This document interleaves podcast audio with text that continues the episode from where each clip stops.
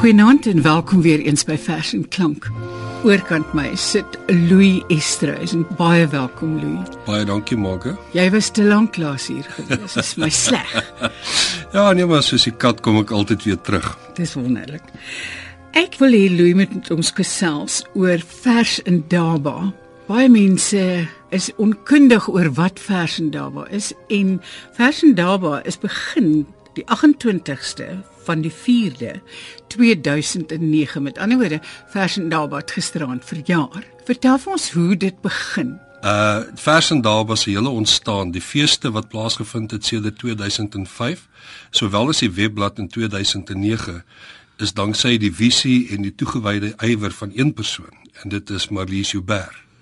En uh ek dink dit is tyd dat Marlies met erkenning kry vir die enorme bydrae wat sy lewer tot die handhawing en die uitbou van die Afrikaanse digkuns.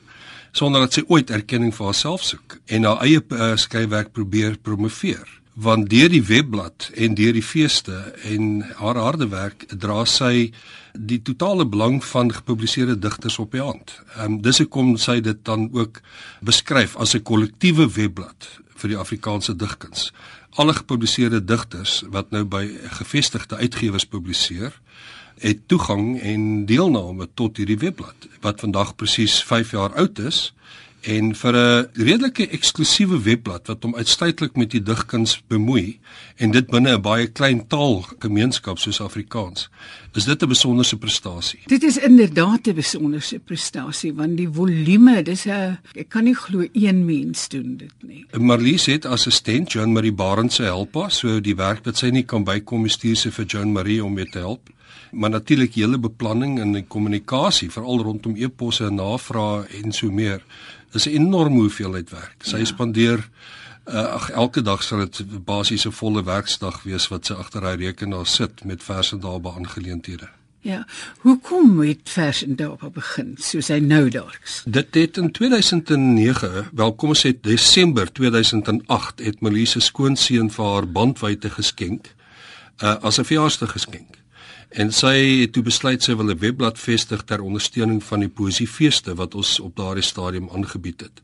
En binne enkele dae nadat die webblad toe uiteindelik in April gepubliseer is op die internet, het ons besef dat uh ons het nou na 'n volgende vlak beweeg dat waar die feeste 'n uh, soort van 'n lokale handeklap geleentheid was vir wat geproduseer word in die Afrikaanse digkuns. Het dit in tyd geraak om via die webblad Afrikaanse digkuns internasionaal te bemark. Daarom daar verskeie projekte geloods. Ons het 'n uh, 'n hele aantal Nederlandse digters wat wat vir die webblad skryf, resensies wat geskryf word, besprekings wat plaasvind, artikels wat ontvang word. Nie net oor Nederlands nie, ook ander wêreldpoesie. Ehm uh, Marlies is op die oomblik uh in hierdie jaar nog gaan daar 'n bloemlesing verskyn met uh 32 Afrikaanse digters se gedigte in Engelse vertaling dit gaan die enkel grootste publikasie van Afrikaanse poësie in vertaling wees. So sy het vele projekte wat sy loods uh, en wat sy initieer tot belang van die digkuns. Kompetisies? Ja, ja, en dan is natuurlik die kompetisies ook wat 'n uh, verdere dimensie gee. Die onderhoude, die resensies, die uh, besprekings, want aan die een kant uh, wil sy dit graag hê as 'n versameling van alles wat met Afrikaanse digkuns te maak het, 'n database waar vir die navorser, het sy skoolier, het sy student, het sy 'n dosent. Uh of gewoon iemand wat geïnteresseerd is in die poesie, maar aan die ander kant ook die interaktiwiteit dat mense kan kommentaar lewer, dat hulle kan deelneem aan gesprekke. Jy weet dit is 'n ag ek dink is 'n dis 'n wonderlike webblad en Marlies bedryf dit op so 'n unieke besonderse manier. Die gehalte van die werk, die standaard van die werk is uiters professioneel. Enige iemand kan iets instuur, is ek reg? Uh net gepubliseerde digters. Alhoewel ah. jy moet 'n uh, 'n uh, gepubliseerde digter wees by 'n gerekende uitgewer.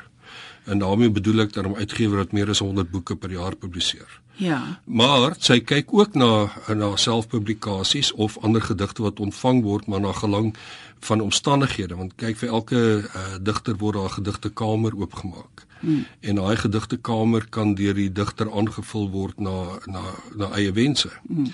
Ehm um, so in die eerste plek is dit Marlies wat wat wat beoordeel, maar sy het ook 'n paneel van adviseurs. Uh van as sy onseker is vir alles daar 'n uh, uh kom ons sê 'n bietjie meer snydende kommentare geplaas word. Uh want die kolofon van die webblad uh vrywaar die deelnemer teen beledigende opmerkings. Uh dit verskaf aan mense die die waarborg dat hulle nie beledig sal word nie. Wat beledigend is word gewoon verwyder. Ek dink dis ook belangrik dat mense net ook noem dat daar wonderlike resensies en artikels ja, ook ja, gelees ja, kan word ja. op. Laastens, gee vir my die webadres. Dit is uh, gewoon www.versindaba.co.za. Hulle kan Google loer op versindaba, hulle sal ook daarby uitkom. Nou ja, nou gaan ons luister na verse uit die huidige versindaba soos hy nou daar staan wonderlike skrywers Breitenberg, Johan Lodewyk Maree. Ja. En ons gaan begin met een van my absolute gunstlinge wat Trinke Lorry se vers vir Adam Small is. Ja. Ons gaan laat Marco van der Kolf dit lees. Nou wil ek jou besing oor hierdie moed van jou om te heers oor teespoed, die donkerte te besweer met die opstaan woorde, met nuwe akkoorde opslaan woorde van jou soos klawergras. Johan Lodewyk Maree, 'n lewe. In die klein ryk van my va kindertyd het ek kastele in die lug gebou en die son in die ooste sien opkom oor riviere, vleie en heuwels sien skyn en in 'n hemelsblou middag verdwyn. Oral was die gees van my voorvaders bloedverwante wat allengs vertrek het op 'n ander tog, durend, onkenbaar. Die tuin met rosette van dahlias, rose met hulle toevertroude lewe en 'n oorle ouma wat bly herreis in suurlemoen verbena se nageur. Maar die stem van die wat eens geroep het na vryheid en geregtigheid was stil. Of ekho plek plek in ou patroondoppies. 'n skuifskietklip vergete in die gras en stories van 'n verlore oorlog. In die huis in 'n uithoek van die land het ek die wind in die bome hoor waai. Geskrik as dennebolle op die dak val en 'n donker hand verbeel wat ruite hard in hulle houtrame laat ratel. By die kamer van die ademloses het ek met eens myself in die deurspieël van die swaar hangkas gesien en geken. 'n Vrou het my hand gevat uitgelei na buite op ryp duiwelsnyf getrap en my tussen skraal dennestamme my moedertaal uit die eerste mond geleer. En daardie dae het ons in ons spel tydloos na aan die grafte gelewe. Die dooies nogmals ter aarde bestel, half onbinde duif herbegrawe. In die veld het sy besmis opgetel, versigtig geplak en met haar vingers patrone in die nat miskoek getrek en gekoes toe 'n miskruier opvlieg. In 'n klipskooltjie het ek op 'n lei onseker syfers en letters leer maak. In die klaarte en digtheid van syfers en die sinsbedrog van woorde verdwaal. Die wind het oor die berge opgesteek en om skeurklip pelaan en glomisa gehuil en kilte en verdriet gebring. 'n Reis het begin na ander plekke oorkant hierdie berge waar die wolke laatmiddag soos aandblomme verskyn met my oog op 'n verweerde aardbol en ruwe kaarte van groot trekroetes het alles onherstelbaar begin kwyn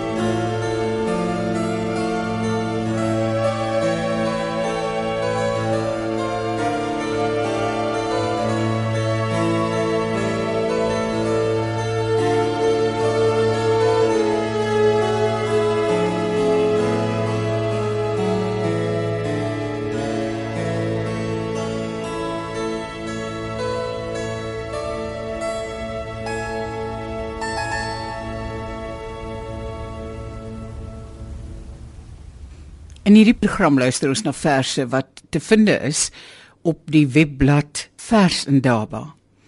Kom ons luister nou na Breiten Breitenbach se vers. Ek het daar uit die oog verloor. Marco van der Kof lees dit vir ons. My dood is 'n wit borskraai met wat lyk na 'n beseerde poot en 'n verneukte vlek uit die een of ander blou beweging geskit. Vanoggend toe ek langs die lette loop, vlieg my dood op uit 'n oeverboom en sukkel om teen die wind te bly hang terwyl dit dringend bo my kop fladder. Vark, vark probeer die kraai met 'n rou bors die benoude boodskap aan my oordra. Dat takke bo die donker poel se rimpeling bewe en maanmoer se grynsende glinstering roer, dis tyd, o, dis tyd om te bekeer. Om kraak die nagpad te vat, 'n ander opkoms in. O, kyk, binnekort gaan lig na kou word draai. Die somerseisoen haar bitter gat sien. Hier sal die berg tog nie meer beteken. Het jy dan nie genoeg vir ek en bevlek? Is daar God weet nog woorde oor om te wurm in jou lyf? My dood is 'n wit borskraai. My dood wil my van droom afraai. My dood moet my nog teen die lewe waarsku.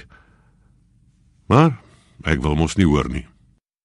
Nog 'n vers van Breitenbach, Die nagtoernaar se reis. When I was learning Shona in Bukhara, I unexpectedly saw some ladies bathing in the Merahari River. Fortunately, I have poor eyesight. Ngoma Kurtra.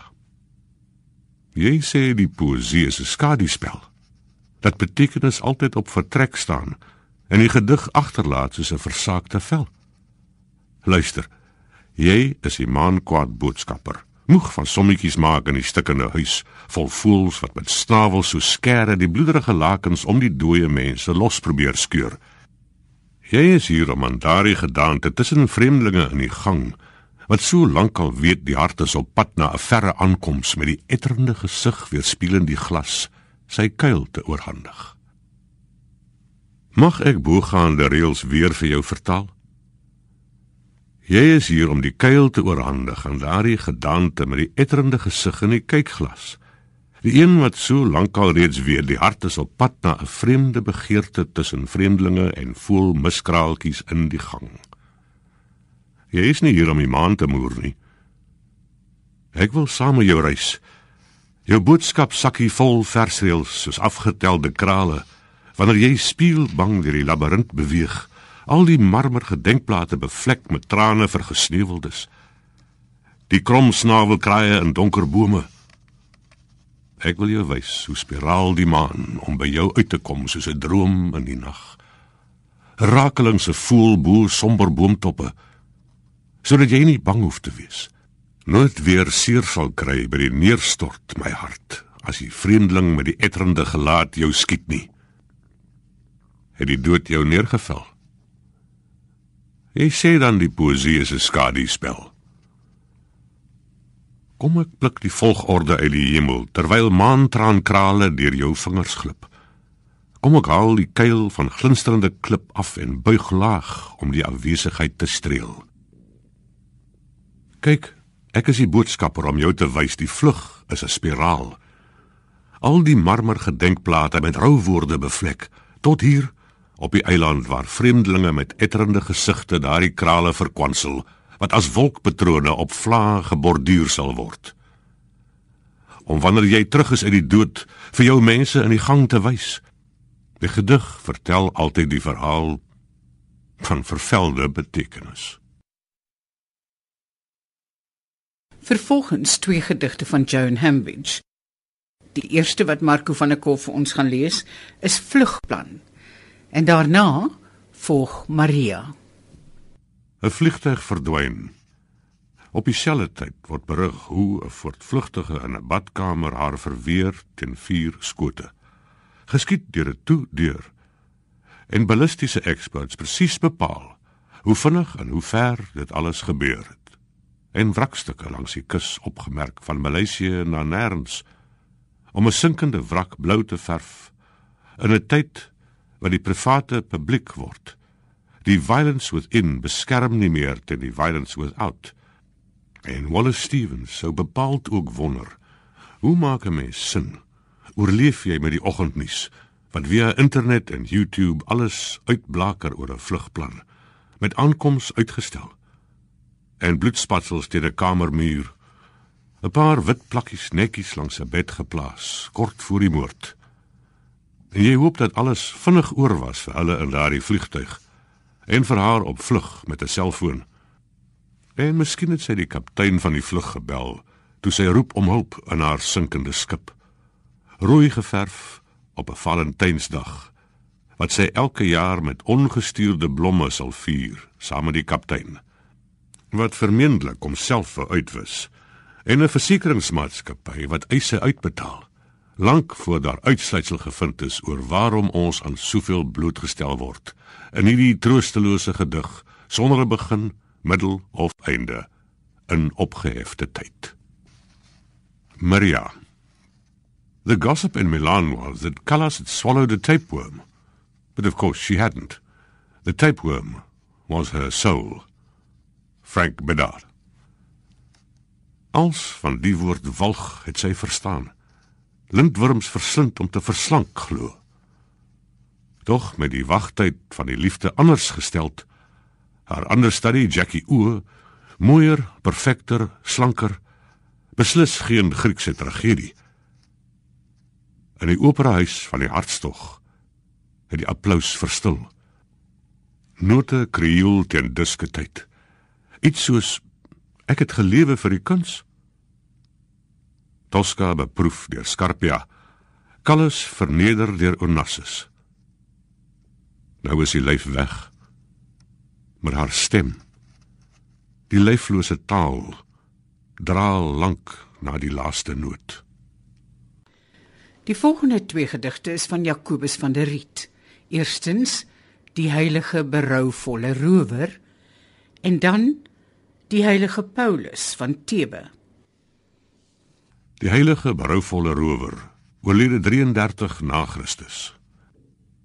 Was dit die spykers wat deur pols en enkels dring of jou makker se geworstel en wrevel en gevloek wat skielik die skrander en skrynende insig bring of die bloedbevlekte blaaie van jou lewensboek was dit die oplig vanaf die aarde wat perspektief verleen die gestrekte arms van 'n swygsame man of die geselspore en doringkraas ootmoedige dief wat die hardnekkige drang na selfgelding wan wat noop jou om na die een langs jou uit te reik waar die dood steeds dower in jou ore druis sodat jy roep dink aan my Here in u koninkryk.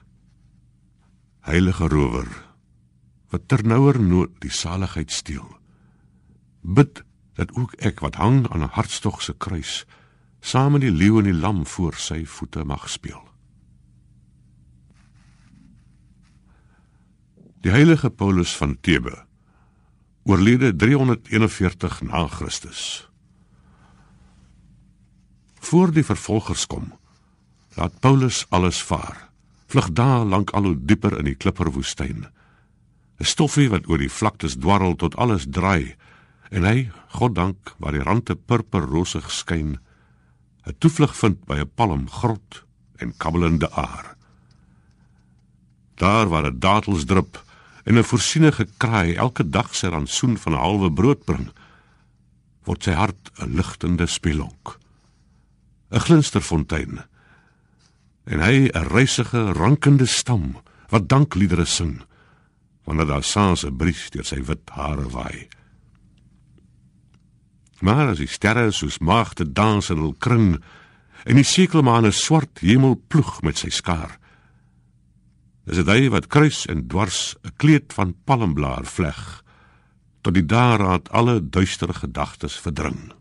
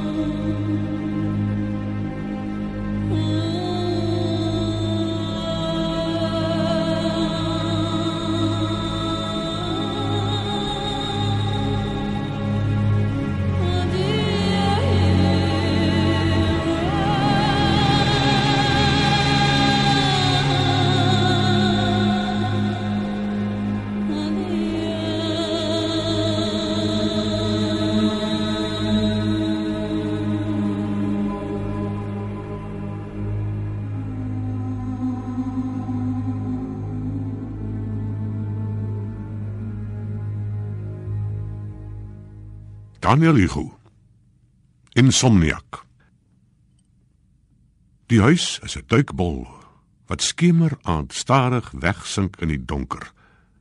Die tuin wywende wiere in die stroom. Al instrument aan boord horlosie. Die dieptemeter waarna jy slaaploos staar terwyl motvinne teen die ruitte tik. Jou sinne begin jou part te speel. Skaduwees van diepsee gedrogte val deur die bedompige vertrek. Middernag bereik jy die dieptepunt. Dan begin die terugtog daglig toe. Lang ure en so klaustrofobies ver.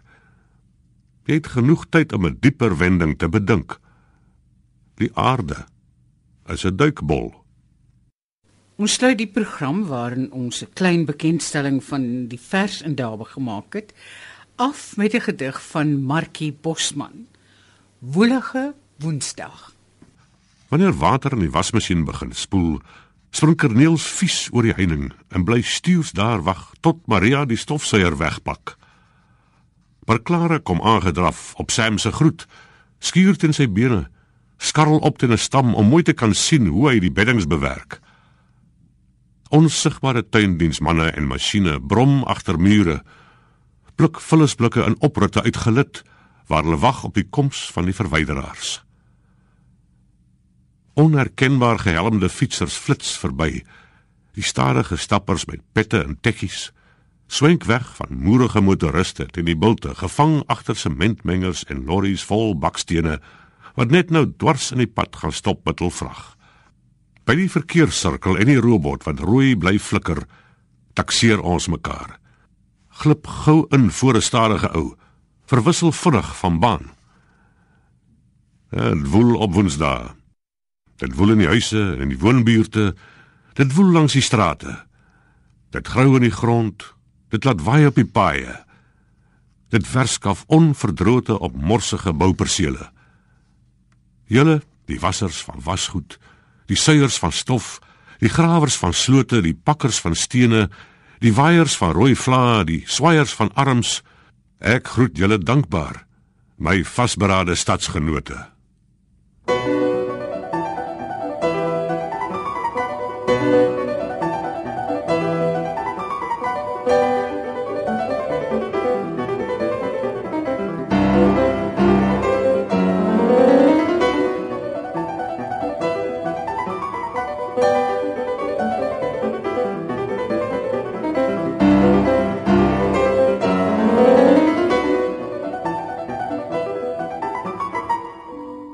Vanaand in vers en klank het ons gekyk na vers in Daba. Louis Estreus het vir ons verduidelik hoe dit werk en hulde gebring aan die onverdrote Marlies Hubert. Marco van der Kolf het vir ons die gedigte gelees. Margaret, die uwe, is die artistieke regisseur van vers en klank en Tarin Oosthuizen, die musiekregisseur.